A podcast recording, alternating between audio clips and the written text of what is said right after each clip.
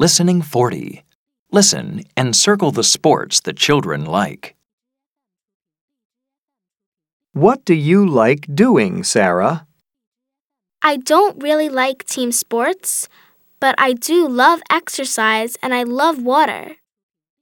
What do I like doing? Well, I go to the pool, I put on my bathing suit, and I jump in the water.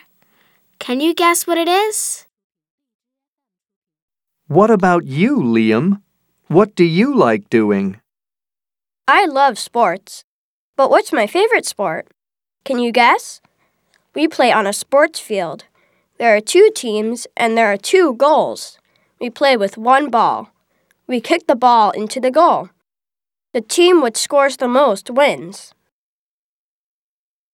Do you like sports, Harry? What do you like doing? I don't like soccer and I don't like swimming, but I do like going out with my friends.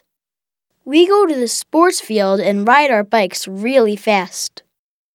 Sometimes we have races to see who can go the fastest.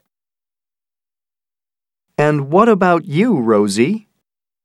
I love all team sports. My favorite is a game we play in two teams. We play on a court. There are two baskets. We bounce the ball and throw it in the air. What's my favorite sport? Do you know?